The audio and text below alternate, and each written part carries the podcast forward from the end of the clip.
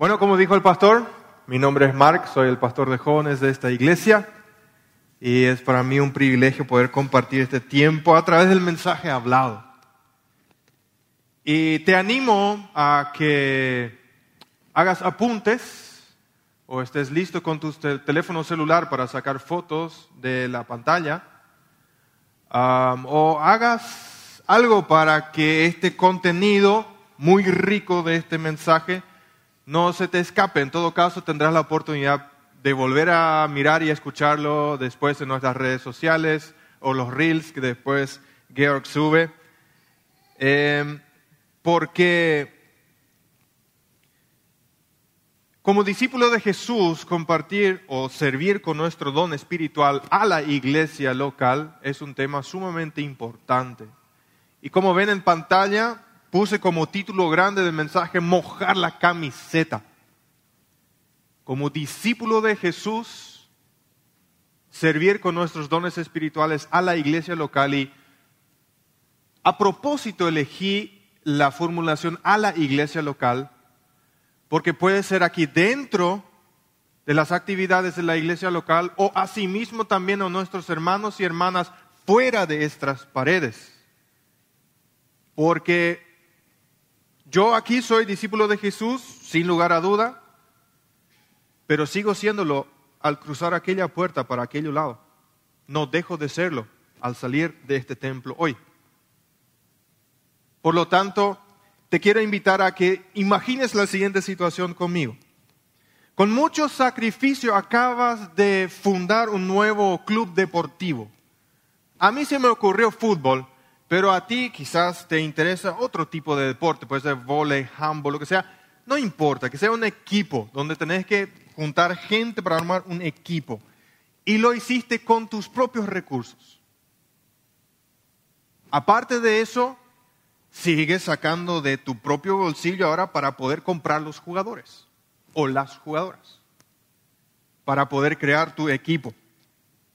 Una vez comprados, los entrenas y para el primer juego del campeonato le das a cada uno un uniforme nuevo y reluciente, recién cocinado. Y sientes mucho orgullo al hacerlo porque te costó sudor y lágrima poder llegar hasta ese momento. La camiseta tiene grande logo del club y los colores representan a los cuatro vientos la identidad del club que tú fundaste. Ahora entran a la cancha, se posicionan para el primer campeonato, el árbitro da el, pitido, pitido inicial y lo que observas a continuación te deja boquiabierto y sin aliento. Uno comienza a mirar su teléfono celular. Había sido, lo metió a la cancha. Uno de los jugadores, sí, sí, no me están mal entendiendo, empieza a mirar su teléfono celular. Otro empieza a interactuar con alguien del público, primero por seña y después se acerca como para entablar una conversación. Otro por accidente recibe la pelota y empieza a hacer picaditas. Está haciendo picaditas, él solito. Otro se distrae de repente por un avión que pasa. Eso podría ser yo. Pasa un avión así. Y el arquero, como si no es suficiente lo que acabas de observar, se sienta, se recuesta por el poste del arco, se saca sus guantes y empieza a cortar sus uñas. Te pregunto, ¿cómo reaccionarías? Tú estando ahí en el costado observando tu equipo, ¿cómo reaccionarías? Me imagino que no tan calladito y pacífico como ahora estás sentado en el banco. Mínimo, el Adán te subiría hasta el techo. Y quizás alguna palabra alentadora podría salir de tu boca. Tener puesta la camiseta trae más cosas consigo que solamente tener puesta la camiseta. Ahora, puesta la camiseta, hay que mojarla con sudor, hay que trabajar por ella hay que moverse para poder rendirle homenaje a lo que nosotros tenemos puesto. Y obviamente eso con un propósito muy específico. A todos los que confesamos al Señor Jesús como nuestro Señor y Salvador, nos hemos puesto su camiseta. Hemos puesto la camiseta de Jesús en la iglesia local en la cual nosotros eh, nos hemos comprometido. Esa es la camiseta que tenemos puesto. Te quiero llevar en un pequeño viaje a través de tres puntos.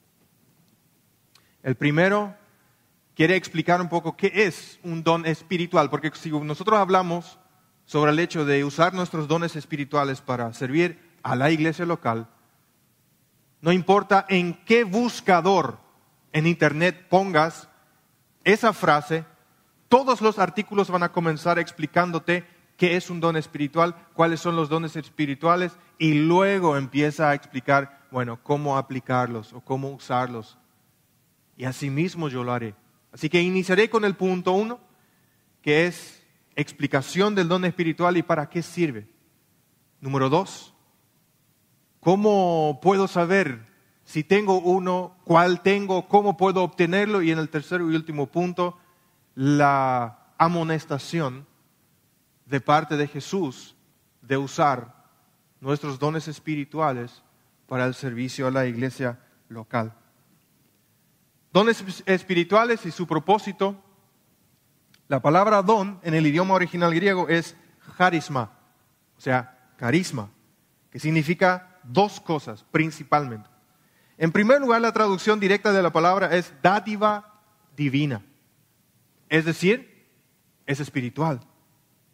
En segundo lugar, como se deriva de la palabra gerisomai, que es entregar, conceder, dar, se entiende que es un regalo. Es un regalo. Los dos significados encontramos en 1 Corintios capítulo 12, versículo 8 y los siguientes también, pero yo solamente, solamente voy a leer el 8. A unos Dios da sin pedir nada a cambio, pero Dios da por el Espíritu palabra de sabiduría, otros por el mismo Espíritu palabra de conocimiento y así sucesivamente nombra otros dones espirituales. Es un regalo de Dios. Y aquí a menudo surge la pregunta que si hay una diferencia entre un don espiritual y un talento natural. Convengamos que todo es dado por Dios, pero sí hay una diferencia. Los talentos son aptitudes que adquiero mediante la práctica. Puede ser un instrumento que yo aprendí a tocar, puede ser un deporte que yo aprendí a jugar y otras cosas. Muchas veces la persona nace con la habilidad, con la facilidad de adquirir un talento. Entonces un talento natural es como una especie de mezcla entre la genética y la práctica. Eh, en contraparte, los dones espirituales son atributos dados a los creyentes cristianos para la edificación de todo el cuerpo de Cristo, que es la iglesia. Es obra del Espíritu en nosotros, por gracia de Dios, a través de nuestra fe en Jesucristo. Y a través de estos dones el Espíritu Santo nos da poder para realizar el ministerio en la iglesia y no solamente en la iglesia local, sino también en la iglesia universal, en todo el mundo. ¿Puede un talento natural convertirse en un don espiritual? En, un don espiritual? Hay los que afirman que no y tienen sus razones. Yo les quiero contradecir. Porque yo digo que sí y puede que me exponga a tomates, pero no me importa. Y aquí viene mi, mi afirmación. Cualquier talento natural que yo consagro al servicio a Dios, el Espíritu Santo puede convertir en un don espiritual si Él lo quiere. Pero entiendan una cosa, debe ser exclusivamente para el servicio a la iglesia, si no, queda solamente un talento. Si esto no fuera así, yo particularmente tendría, tendré graves problemas en el momento que yo quiera entrar en el cielo. Porque si yo llego ahí, porque mi habilidad desde muy pequeño es el de ayudar y el de servir. Mi mamá me educó así. Ahora, si esto no fuera o no podría ser un don espiritual, porque cuando yo me comprometí con el Señor y su obra, yo dediqué esto totalmente a Él y a su servicio. Si yo llego ahora al cielo y me dicen, mm, ¿sabes qué? Lo siento, no vale. Vamos a ver otra cosa que te califique para quedarte. Pero eso no vale. No cuenta. I'm sorry. Tendré graves problemas. ¿Para qué sirven los dones espirituales? Los dones espirituales dados por Dios no son para nuestro deleite egoísta y vanagloria. Sí, tienen un componente de crecimiento espiritual personal, pero primordialmente son para la edificación de la iglesia, o en las palabras de Pablo, el bien común. No un bien individual, sino un bien común. Leemos, por ejemplo, en Efesios capítulo 4, los versículos 11 al 13 él mismo, Jesús mismo, constituyó a unos como apóstoles, a otros profetas, a otros evangelistas y a otros pastores y maestros, a fin de capacitar al pueblo de Dios para la obra de servicio, para edificar el cuerpo de Cristo. De este modo todos llegaremos a la unidad de la fe y del conocimiento del Hijo de Dios, a una humanidad perfecta que se conforme a la plena estatura de Cristo. Aparte, Pablo también usa la analogía del cuerpo humano en más detalles para enseñarnos esta verdad. Todos los cristianos somos parte del cuerpo de Cristo, que es su iglesia, e individualmente miembros los unos de los otros. Eso quiere decir que cada uno tiene una función esencial que cumplir para beneficio del resto, para beneficio del que está sentado al lado tuyo.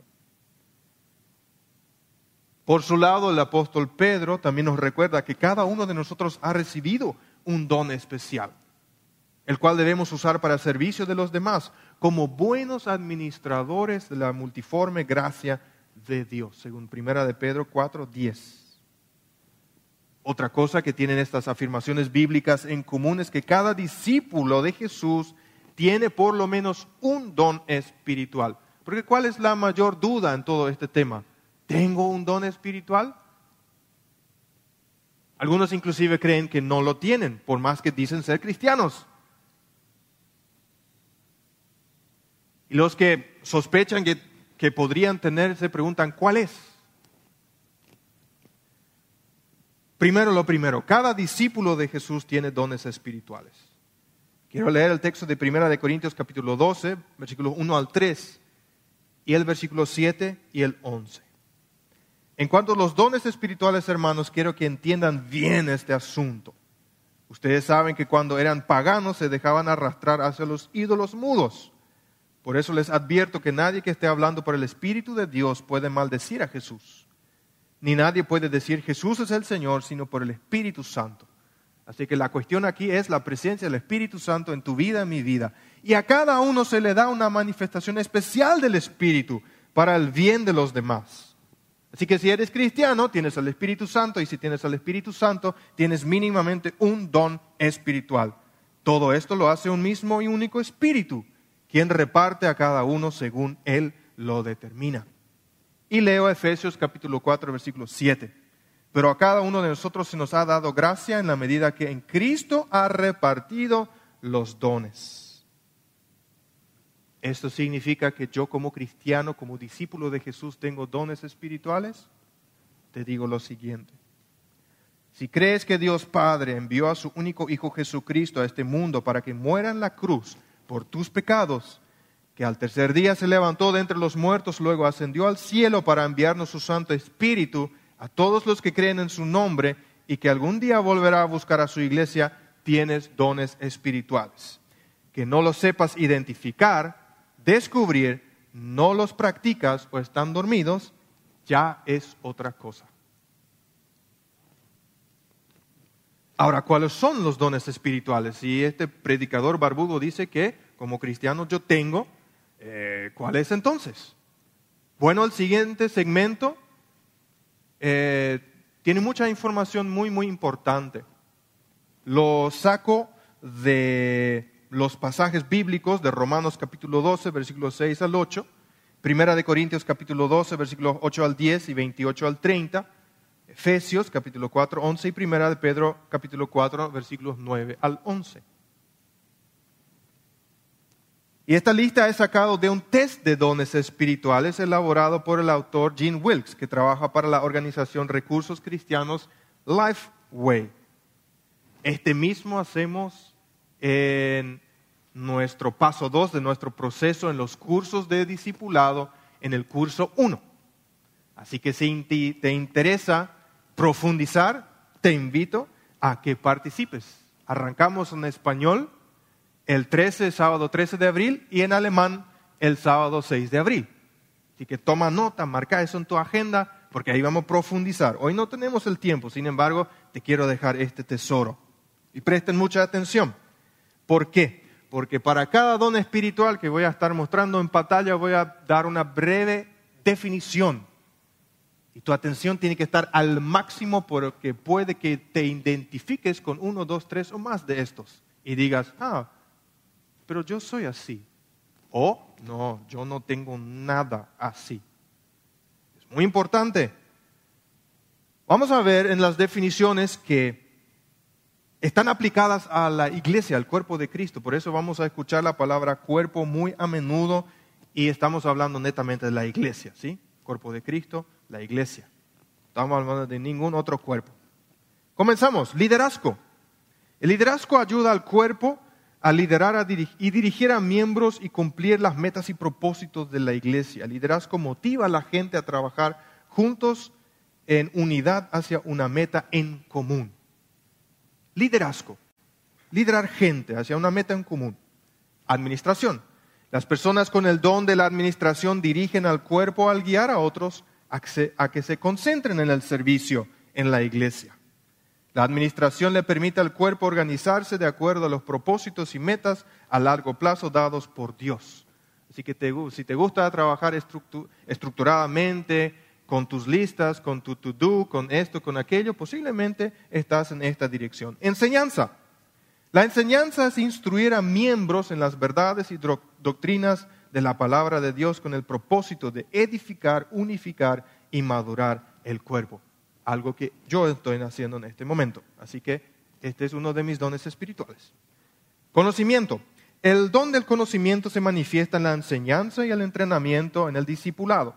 Es la habilidad dada por Dios de aprender, conocer y explicar las verdades preciosas de la palabra de Dios. Una palabra de conocimiento es una verdad revelada por el Espíritu. Sabiduría. La sabiduría es el don que discierne la obra del Espíritu Santo en el cuerpo y aplica sus enseñanzas y acciones a las necesidades del cuerpo. Pastor Hugo tiene el don de sabiduría. Don de profecía. El don de la profecía es proclamar valientemente la palabra de Dios. Esto edifica al cuerpo y lleva a la convicción de pecado. La profecía se manifiesta en la enseñanza y en la predicación. Pastor Rafa tiene el don de la profecía. Discernimiento. El discernimiento ayuda al cuerpo al reconocer las intenciones verdaderas de aquellos dentro del cuerpo o de los que están involucrados en él. El discernimiento prueba el mensaje y las acciones de otros para la protección y bienestar del cuerpo. Exhortación. Los que poseen este don se involucran entusiasmados con el trabajo del Señor. Los miembros con este don son buenos consejeros y motivan a otros a servir. La exhortación se manifiesta en la predicación la enseñanza y el ministerio. Pastoreo. El don del pastor se manifiesta en personas que están al pendiente del bienestar espiritual de otros. Aunque los pastores atienden a los miembros de la iglesia, este don no se limita solamente a un pastor o al personal de la iglesia. Fe.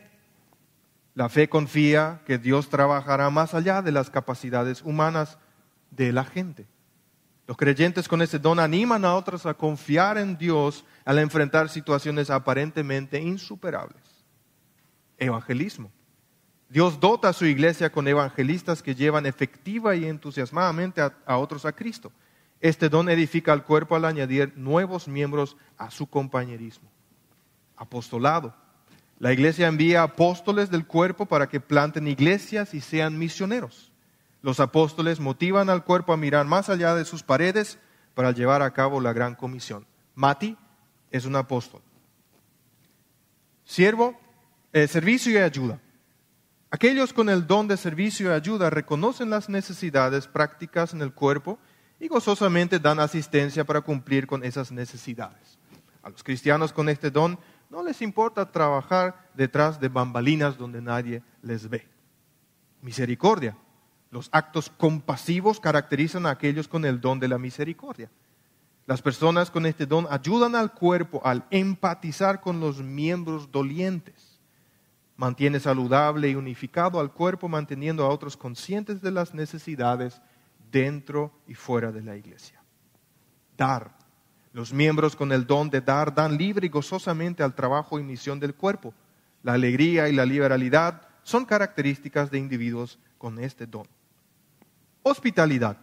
Aquellos con este don tienen la habilidad de hacer que los visitantes, invitados y extraños se sientan cómodos. A menudo, a menudo usan su hogar para recibir invitados. Las personas con este don integran nuevos miembros al cuerpo. Los sugieres de nuestra iglesia tienen este don. Ahora, intencionalmente, si quieres proyectar también eh, la cola de la lista, intencionalmente excluí de esta lista los dones de señales o sobrenaturales según Primera de Corintios capítulo 12, versículos 28b al 31, como el de milagros, por ejemplo. Ahí podrían entrar el hecho de resucitar muertos, de expulsar demonios, hablar en diversas lenguas, lo que también ah, conocemos como hablar en lenguas, interpretar estas lenguas y el de sanar enfermos, don de sanidad. Y tomé esta decisión por un motivo. Si los incluyo en esta lista con sus definiciones y sus aplicaciones, debo entrar en el debate de que si, así como los encontramos en la Biblia, cesaron con los apóstoles, que se llama cesacionismo, o si siguen prevaleciendo hasta el día de hoy lo que se llama continuismo. Hay argumentos para ambos lados, yo tengo mi opinión personal sobre eso, pero creo que este tema lo dejamos para otra oportunidad. Sin embargo, los tengo ahí porque mi propósito es que los podamos ver y conocer porque están escritas, están escritos en la Biblia. ¿Cómo puedo averiguar ahora cuáles son mis dones espirituales? Ahora tengo la lista, ahora, ¿cuál es el que yo tengo? Si no me identifiqué todavía con ninguno de lo que he mencionado. Bueno, yo te animo a que busques una confirmación interna y una confirmación externa, pero ambas al final tienen que coincidir. ¿En qué consiste la confirmación interna? Habla con Dios a través de la oración y la lectura de su palabra. Exprésale tu deseo de saber cuál es tu don espiritual. Pero a veces no, o sea, a veces la pregunta correcta no es, Señor, ¿cuál es mi don espiritual? A veces podría ser la pregunta correcta, Señor, ¿en qué te puedo servir? Porque así uno puede descubrir su don espiritual. Porque no es cuestión de esperar sobre el trono blanco y que me venga como un regalo envuelto mi don espiritual. Por eso dije al principio, hay que mojar la camiseta. La camiseta no se moja sola. Y de esa forma, trata de pasar tiempo con el Padre meditando sobre este tema. Segundo, reflexiona sobre tus capacidades, tus pasiones, tu personalidad, las cosas que te salen naturalmente y disfrutas hacer. Eso te puede dirigir en una dirección muy, muy buena. Luego empieza a servir. Si no estás seguro, no importa. Porque no es una cuestión, ah, yo no sé cuál es mi don, no voy a hacer nada. No, vos metele nomás. Empezá a servir si no lo estás haciendo ya. Porque nosotros somos una iglesia donde se sirve muchísimo. Muchos son los voluntarios que hacen estos eventos y muchos otros posibles. Menciona tu deseo de servir a algún líder dentro, dentro de la iglesia para que te pueda asignar algún área. Y si en el momento no, se, no, no hay una vacante, entonces ponete las pilas, eh, eh en, tu, em, en tu iniciativa propia, hace una propuesta mirando un poco los, las áreas donde hay eh, cierta necesidad dentro de la iglesia, decirle al pastor o al líder, mira, yo quiero hacer esto y con gusto vamos a acompañar, guiar y bendecir eso. Si ya estás sirviendo, sigue haciéndolo. Gracias ¿sí? Como siempre los estadounidenses le dicen a, a los excombatientes del ejército, gracias por tu servicio, ¿sí? Acá hacemos lo mismo, gracias por tu servicio. Pero no es que te retiraste, vos seguís nomás. Hay que seguir en la batalla. Acá la guerra no termina. Sigue haciéndolo y ayuda a otros a encontrar su lugar. Porque no solamente es el deber del pastor, sino es deber de todos. Y atrévete a explorar de repente áreas nuevas o diferentes.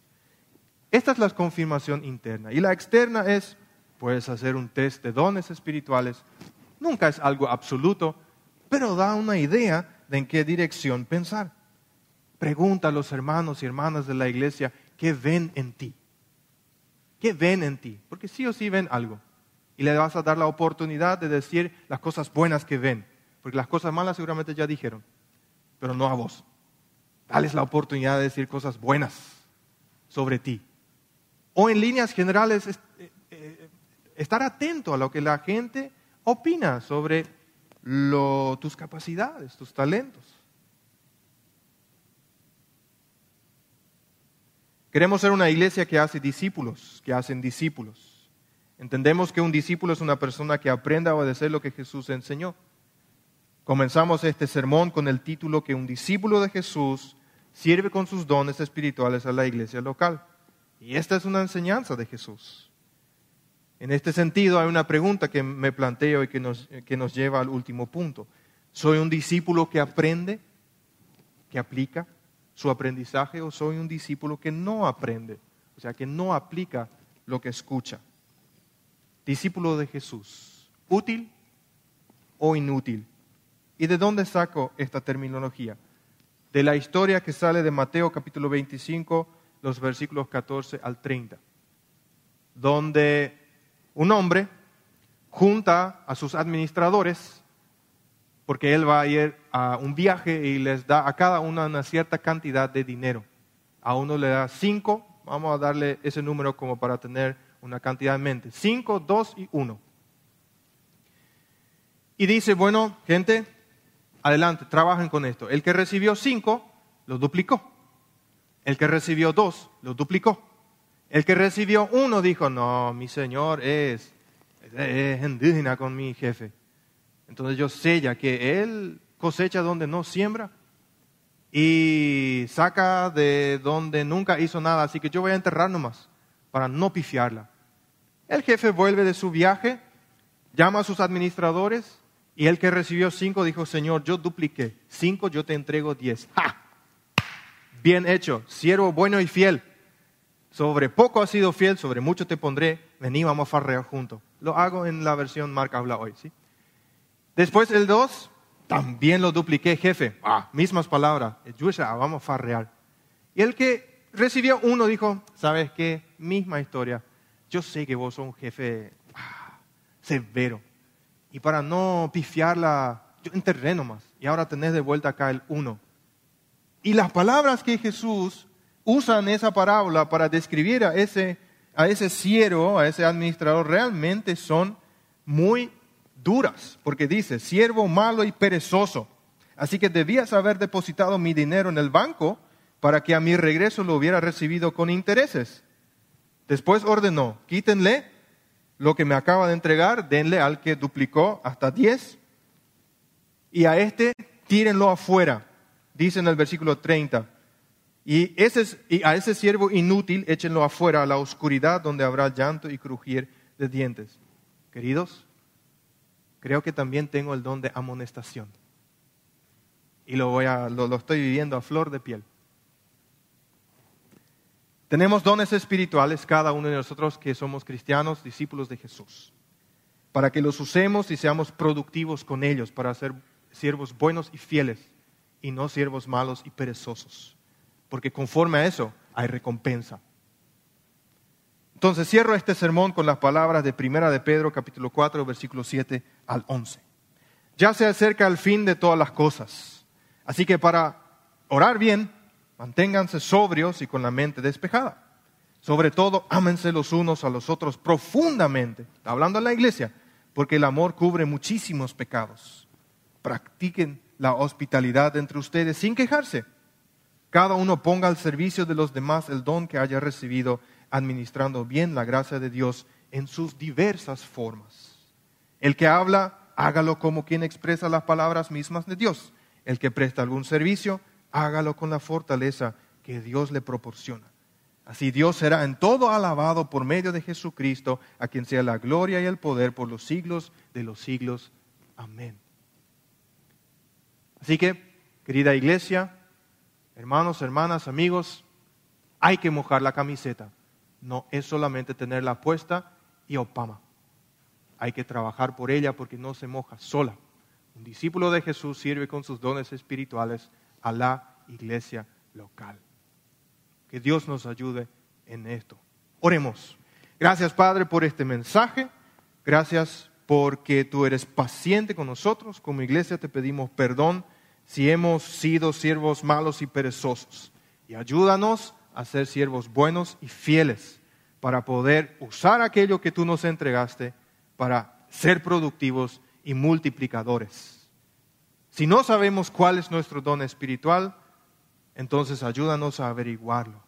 Y si una vez lo averiguamos, ayúdanos a poder implementarlo para el servicio, para honra y gloria tuya a la iglesia local.